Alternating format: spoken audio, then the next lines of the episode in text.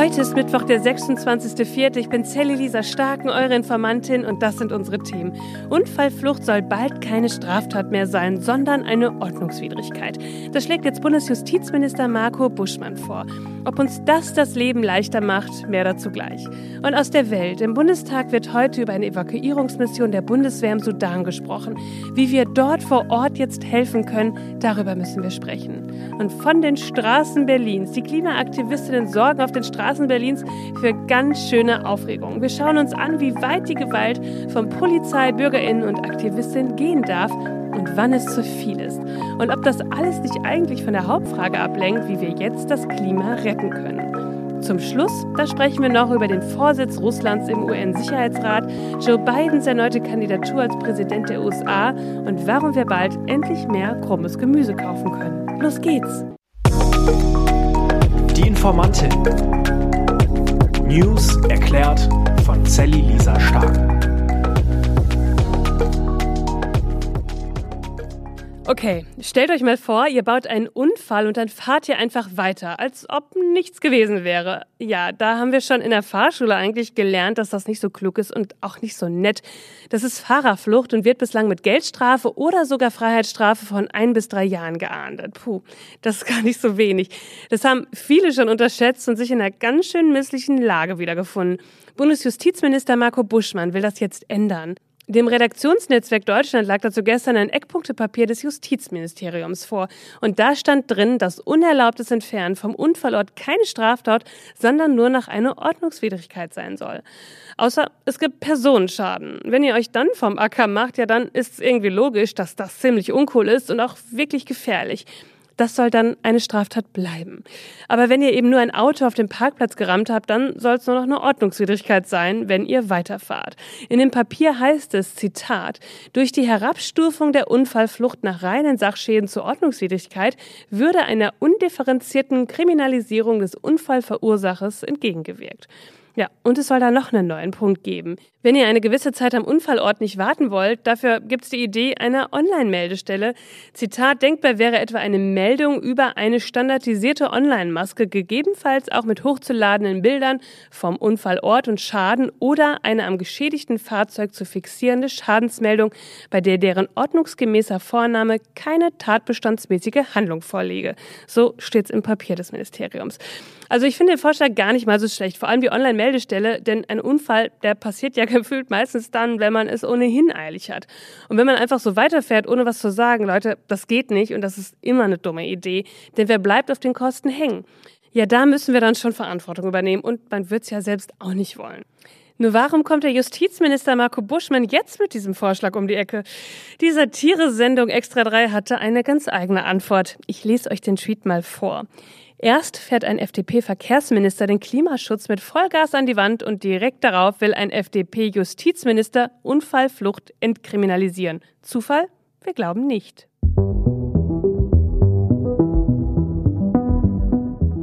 Okay, jetzt kommen wir zu einem ersten und wirklich wichtigen Thema.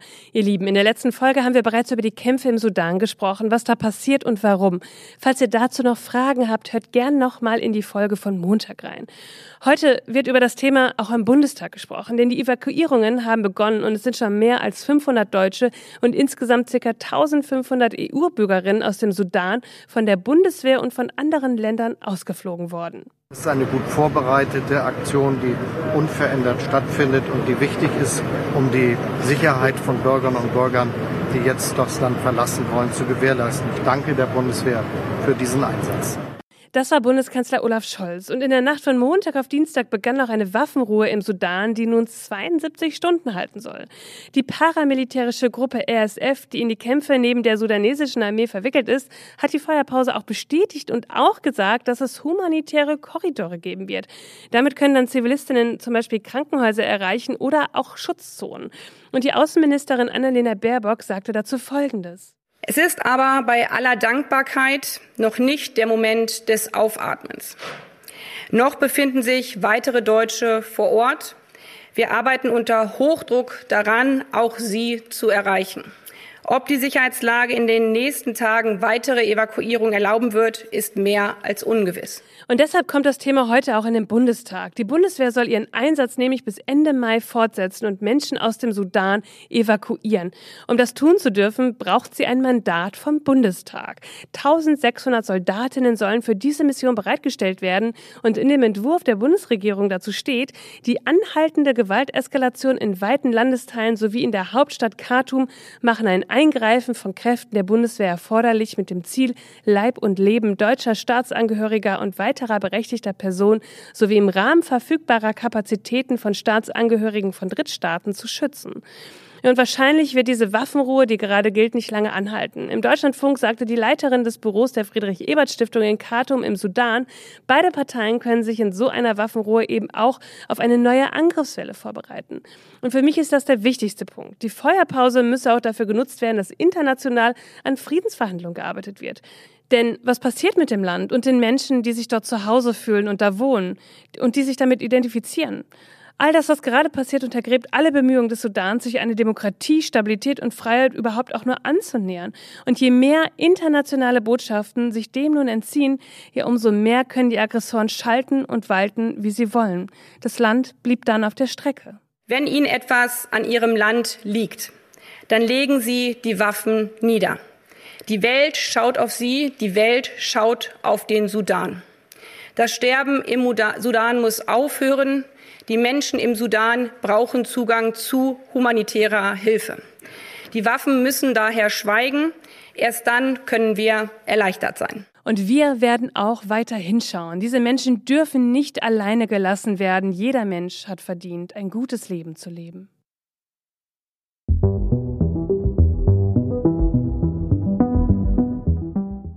Ja, in Berlin, da ist ja gerade einiges los. Solltet ihr mit dem Auto unterwegs sein, dann kann es manchmal länger dauern, denn da sind die AktivistInnen unterwegs und versperren euch den Weg.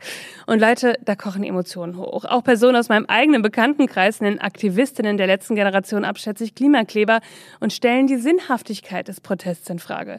Meistens streiten wir dann auch darüber, was geht und was nicht geht. Und mir zeigt das, dass das Appellieren an die Politik und alle, die was verändern können, ein echtes Bedürfnis bei uns ist. Aber das ist ein anderes Thema. Und ich denke mir auch, dass wir alle eine andere Meinung zur Wahl der richtigen Mittel dazu haben. Und das ist auch total okay. Es geht mir im Kern heute nicht darum, dass wir den Sinn dieses Aktivismus besprechen, sondern uns mal anschauen, was da gerade auf den Straßen alles passiert und das für uns einordnen. Die Gruppe Letzte Generation hat den Verkehr in Berlin am Montag an mehr als 30 Stellen blockiert. Es kam zu teils stundenlangen Staus und etwa 200 Demonstrantinnen wurden vorübergehend festgenommen. Die Polizei war mit rund 500 Beamten im Einsatz, sagt sie selbst. Aber noch mal kurz zur Einordnung. Warum macht die letzte Generation das gerade? Sie sagen, wir wollen an so vielen Stellen blockieren, dass wir es wirklich schaffen, große Teile des Berliners Verkehrs zum Stillstand zu bringen, damit die Regierung sich bewegt. Das sagte ein Pressesprecher der letzten Generation. Sie wollen also eine Reaktion erzwingen. Stattdessen gab es auch einige Reaktionen, nur eben nicht die, die sie erwartet haben. Und ein paar davon besprechen wir jetzt. Die Berliner Innensenatorin sagt, dass 17 Rettungswagen am Montag im Stau gestanden hätten aufgrund der Proteste. Die Feuerwehr ergänzte dann auch, dass sieben davon auf dem Weg zu einem Unfall waren.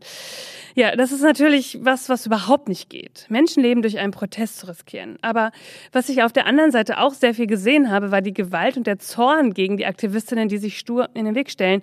In einem Video sieht man zum Beispiel, wie ein Polizist einem ja echt friedlich auf der Straße sitzenden Aktivist mit Gewalt droht, wenn er sich nicht von allein wegbewegen würde.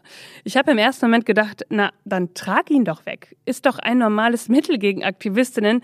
Denkt mal an die Bilder in Lützerath zurück. Da haben sich die Menschen ja auch vor die Bagger gesetzt und da haben die Polizisten die Leute weggetragen. Naja, der Polizist, der hat das nicht gemacht. Er droht mit Schmerzen und wendet sogenannte Schmerzgriffe dann auch an. Und ich verlinke euch das Video mal. Für mich war das wirklich schwer anzuschauen. In der Zeit gab es dann auch ein Interview mit einem Kriminologen. Denn die Frage ist doch, was ist ein probates Mittel gegen Aktivistinnen und was ist unbegründete Polizeigewalt? Tobias Singelnstein ist Professor für Strafrecht und Kriminologie an der Goethe-Universität in Frankfurt und forscht zur Polizeigewalt. Und er erzählt in diesem Interview in der Zeit, dass die Schmerzgriffe rechtlich sehr umstritten wären. Zitat. Manche Juristinnen und Juristen vertreten die Auffassung, dass solche Techniken generell rechtlich unzulässig sind. Denn sie sind eben nicht die gesetzlich vorgesehene polizeiliche Gewaltausübung, sondern sollen durch den Schmerz den Willen des Betroffenen beugen. Aber selbst wenn man davon ausgeht, dass das solche Griffe grundsätzlich zulässig sein können, dürfen Polizisten sie nur dann einsetzen, wenn sie wirklich notwendig sind. Ja, so ein Video, das zeigt natürlich nur einen Teilausschnitt, klar, aber es wirkt manchmal so, als ob der Geduldsfaden bei den PolizistInnen mitunter recht kurz sei. Und so ist es auch in meinem nächsten Beispiel. Ein Autofahrer steigt verärgert aus seinem Auto aus und zieht zwei der Aktivistinnen an den Haaren von der Straße. Er fühlt sich sicher im Recht, aber das ist Körperverletzung. Ja, Proteste hindern andere dabei, ihren Geschäften oder ihrem Alltag nachzugehen, schon klar. Aber das muss die Gesellschaft aushalten. Staus entstehen auch bei anderen Demos oder bei Umleitungen durch Fußballspiele, wenn rivalisierende Fangruppen nicht aufeinandertreffen sollen. Und dabei geht es dann eben um Fußball und nicht ums Klima. Es ist für mich alles schwierig auszuhalten, dass so viele PolitikerInnen den Aktivistinnen physische Gewalt vorwerfen und Menschen auf der Straße dann eben auch so gewaltvoll reagieren. Das lässt meines Erachtens wirklich tief blicken. Es ist doch ein No-Go. Was macht das alles mit uns? Wir können es nicht gut finden. Wir können uns ärgern, dass wir im Stau stehen. Ja, aber mit Gewalt sollte doch eben nie jemand reagieren. Es hitzt unsere Gesellschaft nur auf. Ich finde, es ist wirklich höchste Eisenbahn, dass es zu Gesprächen mit der Politik kommt. Und so sagt auch der Vorsitzende der Grünen, Omid Nuripur. Die Proteste, die wir dieser Tage sehen, führen wieder dazu, dass wir mal wieder über die Form reden und nicht über den Inhalt. Das ist eine Ablenkung von Klimaschutzdebatten, die dringend notwendig sind. Und deshalb ist es nicht besonders hilfreich. Für unsere Arbeit sicher nicht. Ich verstehe die Verzweiflung der Leute. Ähm, allerdings äh, gibt es Grenzen dessen, ähm, sei es äh, bei der Frage, wie man Akzeptanz gewinnt für Klimaschutz und die, solche Protestarten führen nicht dazu.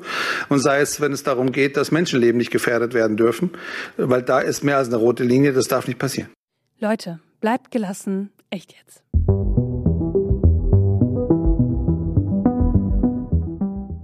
Russland hat derzeit den Vorsitz im UN-Sicherheitsrat, im wichtigen Gremium der Vereinten Nationen, das sich um Weltfrieden und internationale Sicherheit kümmert.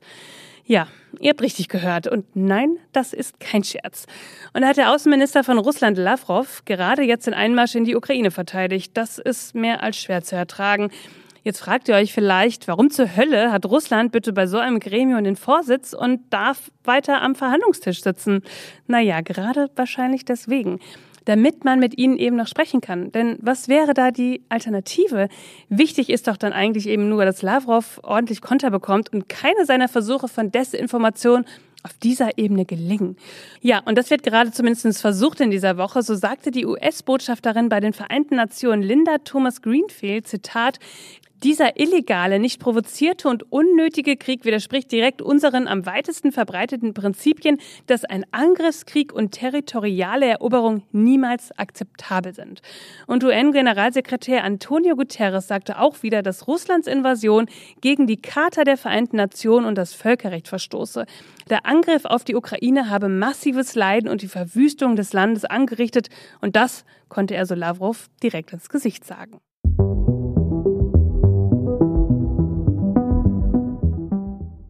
Ja, und wo wir gerade in den USA sind, Joe Biden hat gestern verkündet, dass er nochmal kandidieren will als Präsident der USA. Leute, mit 80 Jahren. When I ran for president four years ago, als ich vor vier Jahren antrat, sagte ich, wir sind in einem Kampf um die Seele Amerikas. Und da sind wir immer noch. Die Frage ist, haben wir in ein paar Jahren mehr Freiheit oder weniger? Haben wir mehr Rechte oder weniger? Ich weiß, wie ich diese Fragen beantworten würde und ich glaube, Sie wissen das auch. Es ist nicht die Zeit, selbst zufrieden zu sein, deshalb kandidiere ich für die Wiederwahl. Ja, er ist ja jetzt schon der älteste Präsident, den die USA jemals hatte. Am Ende seiner zweiten Amtszeit wäre er dann aber 86 Jahre alt. Himmel. Es gibt ja kein Renteneintrittsalter für PolitikerInnen, aber ich finde ja, irgendwann ist auch mal Zeit für Neues und eigentlich würde ich mir sowas auch irgendwie wünschen, dass einfach irgendwann per Gesetz auch mal Schluss wäre, wenn es ums Alter geht. Ja, nur die Frage ist eben, haben die Demokraten eine Alternative, die standhält gegen Trump? Da werden dann zwei Opas gegeneinander antreten und über die Zukunft der USA entscheiden. Das stimmt mich schon echt nachdenklich. Die US-Politikwissenschaftlerin Elaine Kermack sagte dazu, die Menschen sagen, dass sie lieber einen anderen Kandidaten hätten, weil Biden alt ist, aber das bedeutet nicht, dass sie nicht für ihn stimmen werden. Was denkt ihr? Würdet ihr ihn wählen?